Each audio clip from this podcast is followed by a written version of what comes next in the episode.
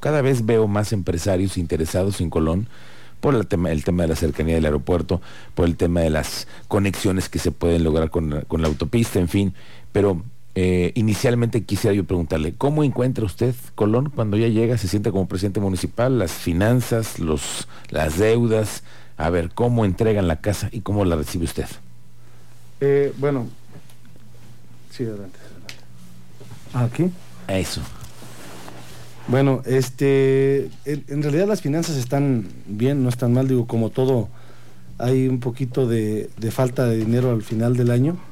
Que a veces se aprieta al final, ¿no? exactamente. Para el pago de aguinaldos y las prestaciones finales de año, ¿no? Así es. Eh, deuda, hay una deuda estando como de 12, 14 millones de pesos que se contrató en el 2012. Ok.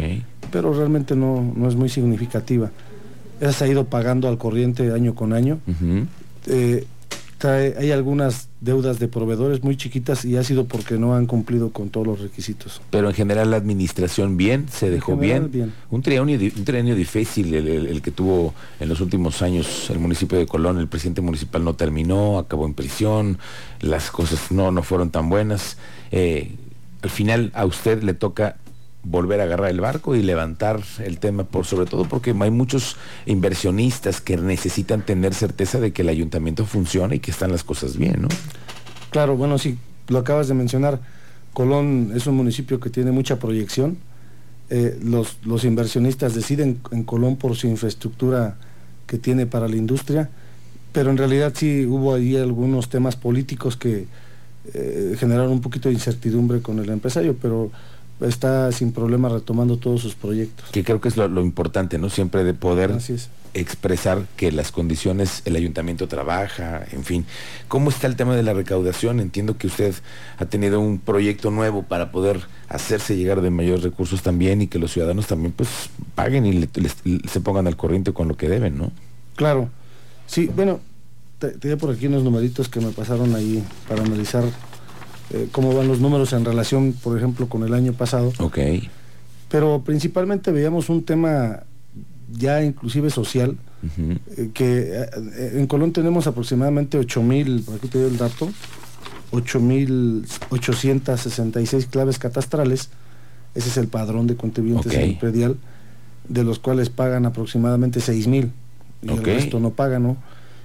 esto porque Colón como está en pleno desarrollo, pues a la gente también le cuesta mucho trabajo, que ahora las tierras valen más y se les fue un poquito el valor del predial arriba. Exacto. Y eso ha generado que, la, que los ciudadanos se retrasen en el pago y a la fecha no lo aceptaron muy bien, deben 10 años, 5 años, a, mucha gente que no paga y se la va haciendo una bola de nieve, ¿no? Por el tema de la plusvalía, ¿usted sí lo que lo considera? Que la, tierra en Colón sigue creciendo, es de donde, crece más, más, y se hace hecho más cara, ¿no? Se ha hecho más cara, deben más, se les se debe el predial y, adicional a esto, se les ha venido haciendo una, una bola de nieve porque pues deben varios años atrasados. Entonces se ha convertido en un problema social de Colón en particular de las comunidades que pagan, porque hay algunas todavía que pertenecen al ejido y no son todavía regulares. Ok, ok. Pero, eh, eh, bueno, solicitamos al Congreso para que nos permitiera hacer un descuento que se pusiera al corriente, todos estos 8 mil, un poquito más de 8 mil predios que no pagan, okay. para que se les pudiera hacer un descuento okay. de un beneficio fiscal ya en, el, ya en el impuesto, porque nosotros estamos facultados para descontar multas, recargos, más no el impuesto. Okay. Ese sí tenemos que solicitar a, la Cámara de Diputados, al Congreso local. Una autorización. Una autorización. ¿Y si se las dieron? Que es la que tenemos, la solicitamos y, bueno, es, parte de, aunque pareciera contradictorio, pero, pero aumentaría tu recaudación porque esos 8 mil seguirían sin pagar porque se les hace imposible no pagar todo. Entonces ahorita estamos eh, ya con este beneficio. ¿Y cómo lo están haciendo? ¿Cómo es el proceso? Se creó un comité técnico de, las, de las secretarías técnicas que se encargan de revisar esto, finanzas, desarrollo urbano, desarrollo social, para hacer inclusive un estudio socioeconómico y poder determinar el monto del descuento. Pero puede llegar hasta el 95%. Ah, 95% el descuento. Así es. ¿Todavía en cuántos meses? ¿Todo este año? Sí, bueno, tenemos aprobado este año. Pero lógicamente pues, nosotros les pedimos que se acerquen porque la idea es que eh, ya paguen todo y no se les junte con este año, sino que otra vez es lo mismo, ¿no? El, tema es que el, alcalde necesita recursos para poder hacer obra, para poder hacer los proyectos. ¿Hacia dónde está el municipio de Colón? Porque al ver ahora cómo hay una proyección importante en el tema de proyectos económicos que quieren asentarse en Colón, inversiones extranjeras que están buscando a Colón. En las últimas cierres internacionales se ha hablado de Colón también, ¿no? Entonces, ustedes también requieren de una mejor infraestructura porque los inversionistas necesitan también esa certeza, ¿no? ¿Cómo le van a hacer? Pues Colón, bueno, infraestructura vamos a dividir en dos partes, ¿no? uno que es el Colón industrial, el primer mundo que tiene la mejor infraestructura pues de Querétaro y de muchas partes del, del país. Tenemos un aeropuerto como infraestructura industrial. Nada más, tenemos un aeropuerto. Claro, tenemos carreteras, la 100, la 150, la, la, la 110, que es la que va para Tequis. Eh, tenemos gas natural, pasa la línea de gas natural, ya, ya, ya también está casi no todo decir que al 100%, pero en un gran porcentaje ya está la fibra óptica. Okay. Es decir, la conectividad en, en, Colón por el aeropuerto pues, nos resuelve un tema muy importante. Eso para la infraestructura industrial, además de los parques, de, las universidades que han llegado. Universidades, la universidad que tiene, eh, las carreteras, porque ya Colón está perfectamente comunicado, pues lo pone como uno de los municipios con mayor infraestructura en el estado y, y lo posiciona como uno de los mejores municipios a nivel nacional para invertir. Para invertir. Ahora, usted, alcalde, como representante del ayuntamiento, ¿hacia dónde quiere ver en los próximos tres años al municipio? ¿Crecer en el tema industrial o que también comience a ser habitacionalmente un lugar en donde muchos queretanos también vean una posibilidad? Bueno, se necesitan las dos partes. Eh, Colón genera muchos empleos, pero en realidad solamente el 10% se aprovecha en Colón. Okay. Esto por muchas faltas, por, falta de condiciones, ¿no? Para aprovechar estas oportunidades. Una de ellas, por ejemplo, es el transporte. Entonces, esta condición del transporte nos evita o nos impide que podamos trasladarnos a, libremente a buscar trabajo en cualquier empresa. Es decir, tú puedes buscar trabajo en una empresa, pero no tiene transporte privado, se te dificulta llegar. Claro. Entonces, son temas que tenemos que resolver, que esas condiciones muchas veces obedecen a que siga habiendo pobreza en nuestro municipio, ¿no? Sí, claro que sí, y, el, y la pobreza es lo que detona muchas veces los problemas que tienen alcaldes como ustedes que no están tan en la zona metropolitana, pero cuando llegan los problemas a veces son más grandes, ¿no? Las comunidades, el tema del alcoholismo, las drogas, ¿cómo le ha ido usted? ¿Cómo lo encuentra al municipio de Colón? Híjole, eso, eso sí está, yo creo que en todo el estado está, está complicado. Nosotros estamos trabajando con la Secretaría de Seguridad y ahora en coordinación con todo el estado para mantener muy vigilado el municipio. Ha ayudado ahorita un poquito que no se desate tanto este tipo de, problemas de, la venta de drogas porque no están en la escuela y, no se ve tanto. Ahorita que van a regresar, pues hay, eh, nosotros tenemos en los centros de rehabilitación niños hasta de 12 años en rehabilitación. ¿Y qué es lo que están más consumiendo? El cristal. Eso es en donde está el problema otra vez. Y lo, venimos escuchando en todos lados.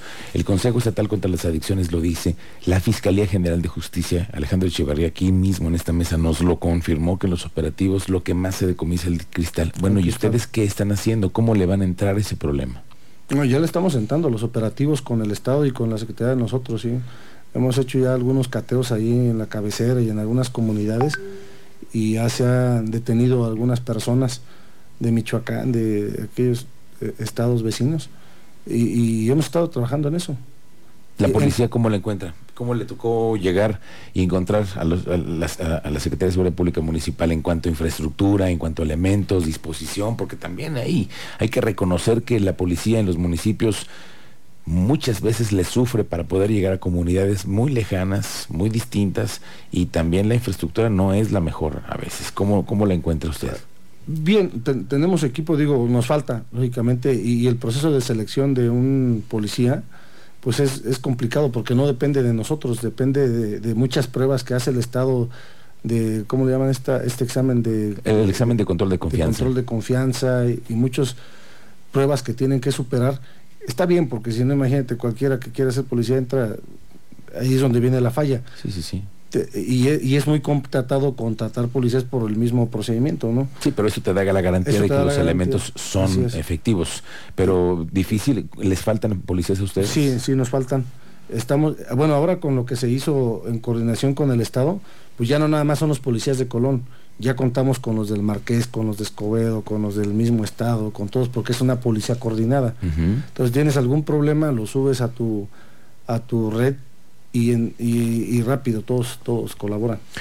todos colaboramos. Oiga, presidente, aprovechando que está usted aquí, quisiera yo hacerle una pregunta con respecto al tema de la basura. Sabemos que los rellenos sanitarios en Querétaro ya están al tope, que necesariamente se ha tenido que buscar a Colón como un municipio que reciba la basura de Corregidora, de Querétaro y de otros municipios. Hoy en, este momento, ¿cómo se encuentran ustedes con este tema de la basura? Pues tenemos, este, el, como dices, el relleno, que sí está con bastante capacidad. ¿Ustedes hoy reciben basura de dónde? Eh, se recibe, bueno, es un concesionario el que tiene la, este relleno. pero van a, ah, por allá. Eh, tiene ocho municipios, tiene Penal de Moles, tiene Corregidora, tiene Escobedo, Tequisquiapan. No recuerdo bien los ocho para no te okay, con alguno, pero sé que son ocho municipios. Ok, y eso eh, en cuanto al, tema de, del medio ambiente, cómo, cómo la, autoridad está vigilando que esa concesión esté en tiempo y en forma y que no contamine y que después no sea un problema. Bueno, eh, eh, como este relleno recibe solamente basura de la que se genera, ¿cómo te diré? No, que no son tóxicos, por así decirlo. Ok, separada. Separada, así es. Eh, van poniendo geomembrana en, en, el relleno para que no afecte la, el subsuelo, como quien dice, ¿no? Okay. y, y hay inclusive en Colón, hay otro, no se llama relleno, ese se llama, pues un tiradero, por así decirlo, pero de residuos peligrosos que está perfectamente controlado, todo revisado por protección civil, tiene todos los permisos en regla y todo. Sí. Y en ese tipo de, de, establecimientos no, no, es necesario nada más con el del municipio, también tienen que cumplir algunas normas federales y estatales. Claro, que también hay normas que tienen que cumplir por todos lados y los municipales también, ¿no? También, claro. y, y, este y, y entonces ahí, se requiere, como tenemos industria, pues sí es importante que también tengamos este tipo de tiraderos. Claro, por todo el tema de la actividad económica e industrial que tiene el municipio de Colón. Así es. Muy bien, alcalde, pues gracias por visitarnos esta tarde. Es bueno saber en dónde está el municipio de Colón, hacia dónde van ustedes, cuál es el, momento en el que están viviendo. El aeropuerto, habrá yo creo que pronto planes de ampliarlo. ¿Usted cree que el aeropuerto necesitaría ya empezar a ampliarse después de las inversiones económicas que empiezan a verse? Sí, pues sí, definitivamente. Digo, toda tiene capacidad el, aeropuerto de Colón se está posicionando como el segundo mejor en carga y descarga. Tiene capacidad de 155 mil toneladas. Vaya. El, año, el, todavía no tengo el dato del pasado, no, no me he puesto a investigarlo, pero el 2019 ya se, se movieron 55 mil toneladas. Entonces, eh, pero ya este año pasado pues creció mucho, ¿no? Claro. Y, y sí, definitivamente tiene espacio, tiene reserva territorial para seguir creciendo. Muy bien. Oiga, una última cosa, en algún momento el exalcalde tuvo un enfrentamiento con el último gobierno porque decía que el, aeropuerto debía predial y que requería que se le pagara. ¿Hoy debe el predial aeropuerto? Bueno, eh, de entrada yo tengo tengo la información de que los predios federales o, estatales pues no pagan predial. Es un acuerdo que se hace inclusive con el Estado y depende mucho a veces de los acuerdos que se tengan Estado y municipio. Yo creo que más que eso, pues es, es ver la, la el, ¿cómo se dice? La proyección que nos dé el aeropuerto. Claro, claro. A nosotros, y si en algún momento tuviéramos alguna, o tuviéramos que tener alguna participación, pues sería siempre consensada con el Estado. Con el Estado, ok. Pero por lo pronto ahorita no hay, no hay un tema ahorita con el precio del aeropuerto. Muy bien. Presidente municipal, gracias por venir esta tarde, Manuel Montes, el alcalde de Colón. Gracias, Miguel. Esta siempre su casa. Muchas gracias por la entrevista. Muchas gracias.